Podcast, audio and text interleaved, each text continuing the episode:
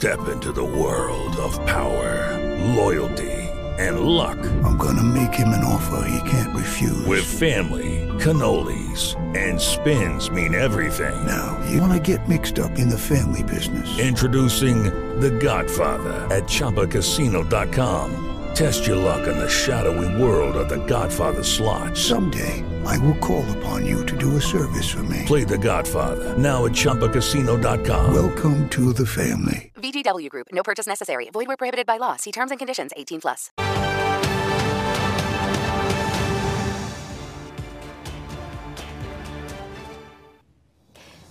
Días, bienvenidos al primer repaso a la actualidad del día aquí en Negocios Televisión. Arranca la mañana del lunes 29 de enero, lo que supone el inicio de negociación de los últimos días del mes de enero y justo el preludio de lo que va a ser en los próximos días esa reunión clave con la política monetaria de la Fed, con Jerome Powell y con la mirada puesta sin lugar a dudas en lo que va a ser esa reunión de política monetaria. Todo esto, por supuesto, eh, además encarando una jornada fundamental porque el Tesoro de Estados Unidos va a presentar su próximo calendario de subastas trimestrales, una cifra que sigue despertando la expectación y en la que se esperan esos 2 billones de dólares, cifras que vigila y muy de cerca el mercado mirando eh, cómo siguen creciendo los niveles de deuda de los Estados Unidos y en un momento en el que además el Tesoro norteamericano está alertando ya sobre el volumen de deuda exterior del país que recordemos eh, ha crecido más de 4 millones de dólares hasta superar los 34 billones en 2023, una cifra que según la propia responsable del Tesoro norteamericano es una cifra aterradora. Esto es lo que está por venir. Pero lo más inminente a esta hora es una decisión que se lleva extendiendo en el tiempo durante dos años y que finalmente ha llegado esta madrugada. Las autoridades de Hong Kong han ordenado, acaban de ordenar la liquidación del gigante inmobiliario Evergrande, ese gigante con un pasivo de 300.000 eh, millones de dólares que desataba las primeras preocupaciones justo en, eh, en plena pandemia hacia 2021.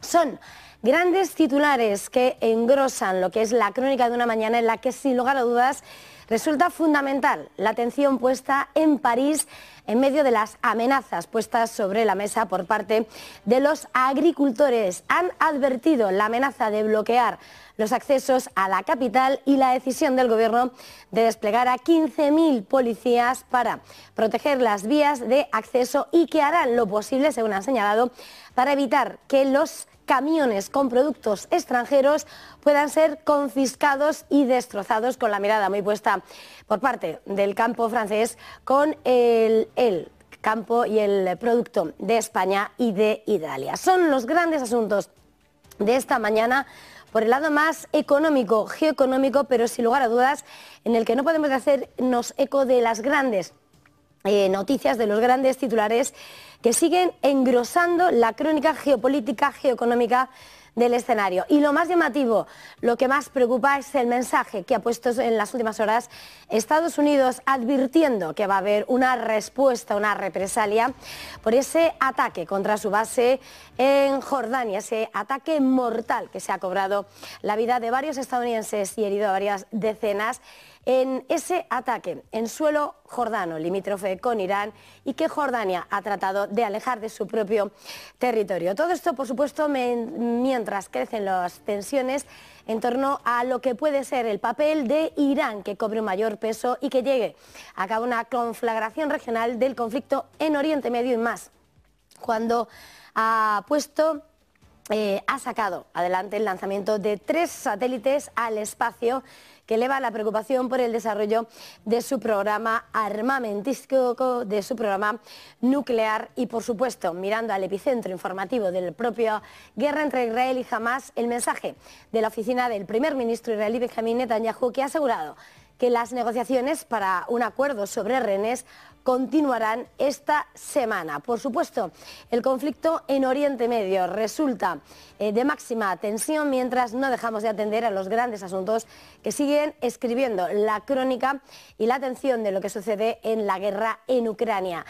eh, frente a Rusia y en el que en las últimas horas lo que se ha colado ha sido la alerta y la denuncia por parte de los servicios de seguridad del país mm, que han descubierto un complot, un fraude masivo en la compra de armas por valor de 40 millones de dólares en la que habría participado personal del Ministerio de Defensa. Noticia que empaña y mucho esos intentos de Ucrania por erradicar la corrupción endémica, que sigue siendo un tema crucial eh, de cara a su futura adhesión a la Unión Europea. Son los grandes asuntos que escriben la crónica de esta mañana, aunque sin lugar a dudas el titular principal nos vuelve a poner sobre la mesa con la mirada en Asia, en China y en Corea del Norte.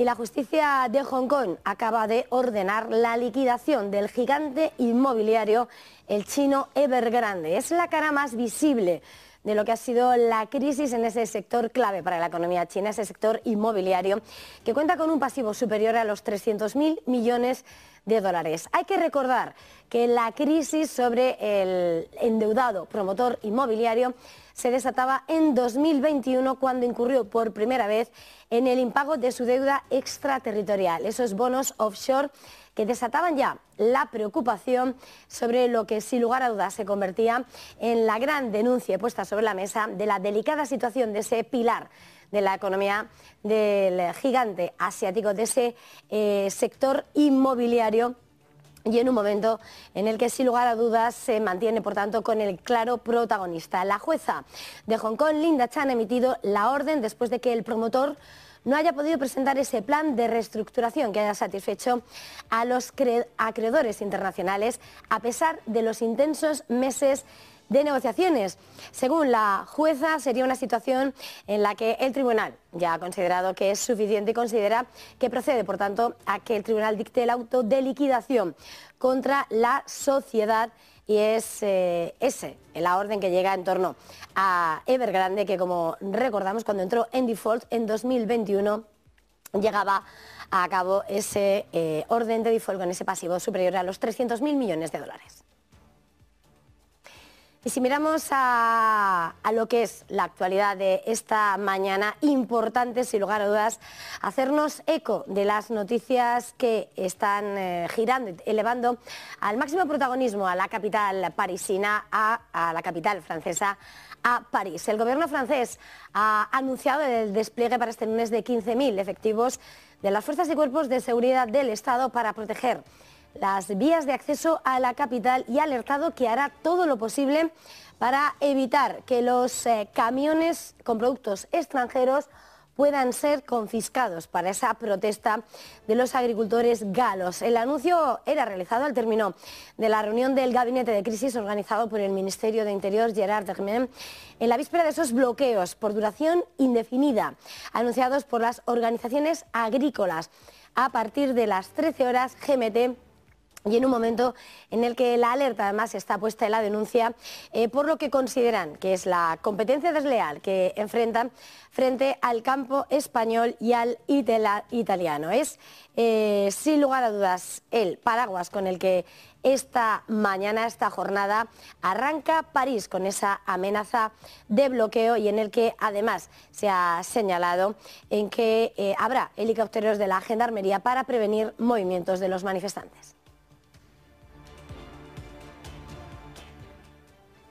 Importante la agenda del día, se lo estamos contando, ese calendario de subastas que va a presentar el Tesoro norteamericano, cifra clave cuando se esperan además emisiones por 2 billones de dólares. Un calendario de emisiones de deuda que sigue elevando la preocupación eh, en cuanto a los que vigilan las cifras y la atención internacional. Hay que señalar que además esas emisiones llegan en un momento en que la deuda externa de los Estados Unidos, que creció en más de 4 billones de dólares hasta superar los 34 billones en 2023, es aterradora. Si se miran las cifras, según dijo la propia secretaria del Tesoro, Janet Yellen, señalando que es un nivel de endeudamiento que significa que cada estadounidense contrae una deuda de al menos 100.000 dólares, según eh, se apuntaba desde la Cámara de Representantes el pasado mes de diciembre y son cifras que son sin lugar a dudas ese calendario clave que va a vigilar de cerca el mercado. Y como decíamos, el lugar, el punto caliente del globo que eleva la tensión esta mañana del 29 de enero nos vuelve a poner la mirada sobre Asia y en concreto en Corea del Norte, que ha vuelto a poner en alerta la atención internacional. El líder comunista Kim Jong-un acaba de dirigir la prueba de lanzamiento de un misil de crucero desde un submarino. Según ha informado la agencia estatal, el ensayo ha tenido lugar mientras Kim Jong-un inspeccionaba la construcción de un submarino nuclear. El líder de Pyongyang ha subrayado que el armamento nuclear de la Armada es clave para construir una fuerza nuclear estratégica a nivel estatal.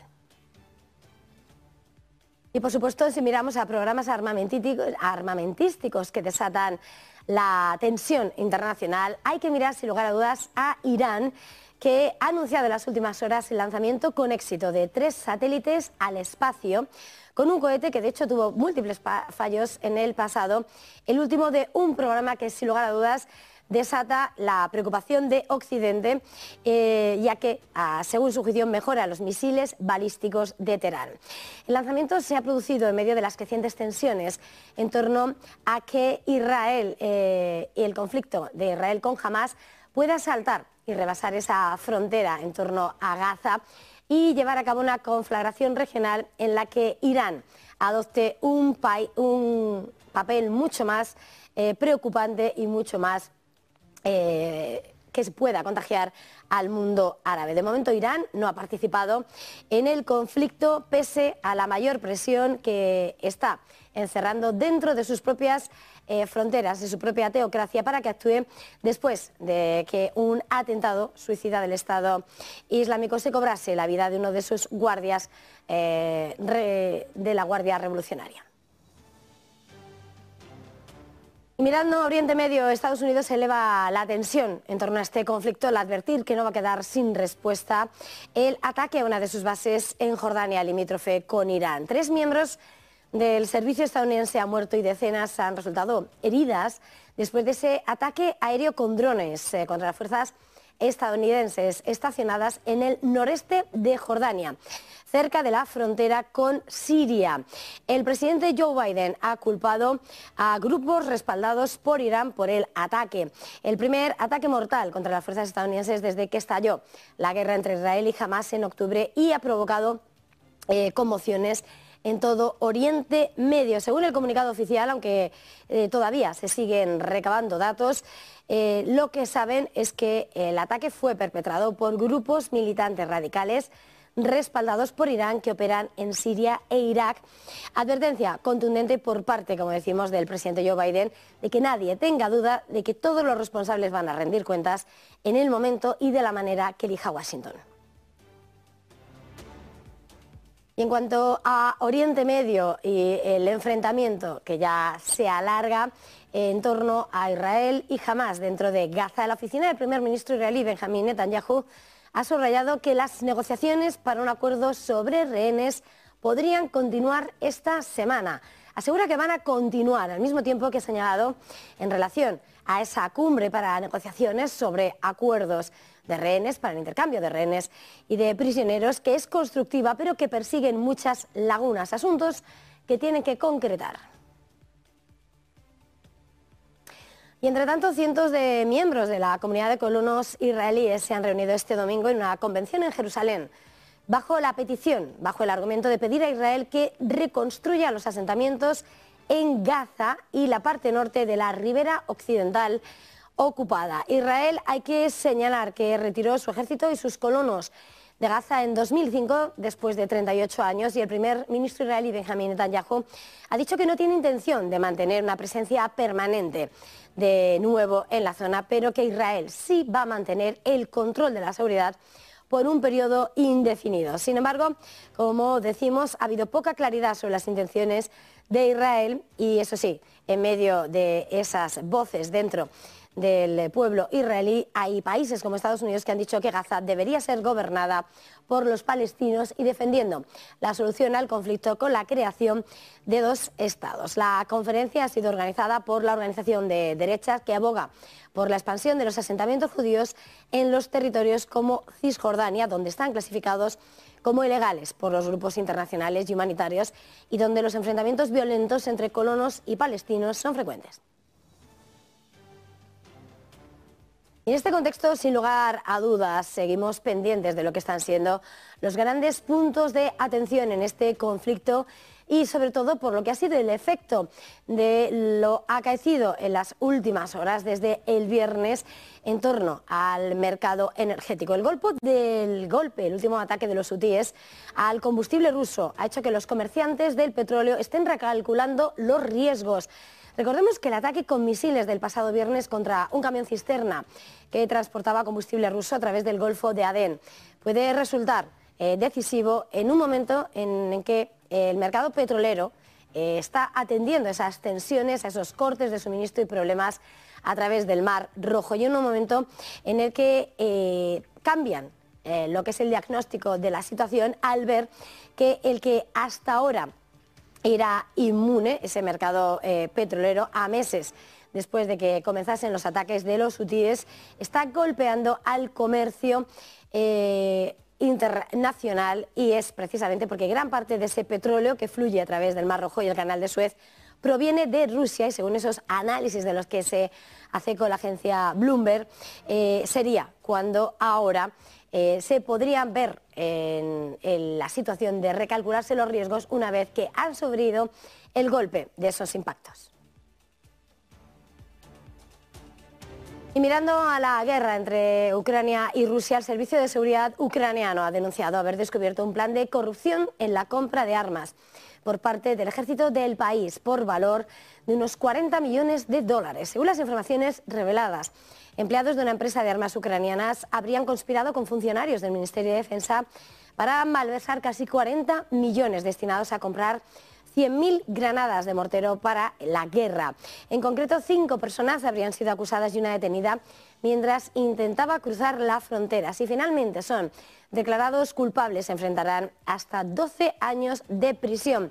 Hay que señalar que la noticia supone un serio varapalo en medio de la lucha por erradicar la corrupción endémica, que sigue siendo un tema importante para Ucrania, eh, mientras está tratando de avanzar en los requisitos de la Unión Europea de cara a su membresía y adhesión.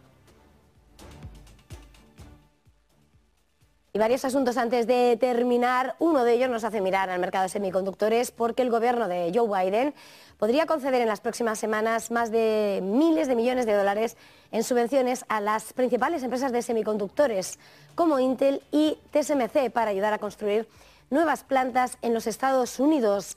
Según ha informado The Wall Street Journal, los próximos anuncios pretenden impulsar la fabricación de semiconductores avanzados para teléfonos inteligentes, inteligencia artificial y el sistema de armamento. Y United Airlines ha informado de que ha reanudado el uso de sus aviones Boeing 737 MAX 9 para vuelos de pasajeros después de que los reguladores estadounidenses dieran luz verde tras ese incidente en pleno vuelo, esa despresurización de un aparato de Alaska Airlines a principios de mes. United ha señalado que el primer vuelo MAX 9 con pasajeros a bordo desde el 6 de enero ha partido con dirección a Newark con destino a Las Vegas. El desprendimiento del pasado 5 de enero en la nave de Alaska Airlines dejaba todas las unidades de ese modelo de Boeing en tierra en los Estados Unidos.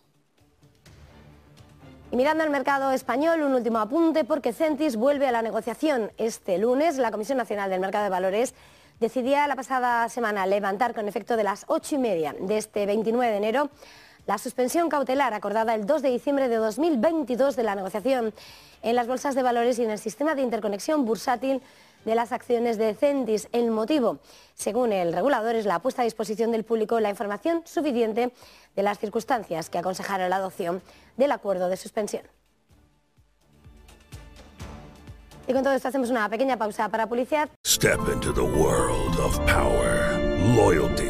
And luck. I'm gonna make him an offer he can't refuse. With family, cannolis, and spins mean everything. Now, you wanna get mixed up in the family business. Introducing The Godfather at ChumbaCasino.com. Test your luck in the shadowy world of The Godfather slot. Someday, I will call upon you to do a service for me. Play The Godfather now at ChumbaCasino.com. Welcome to the family. VGW Group. No purchase necessary. Void where prohibited by law. See terms and conditions. 18 plus.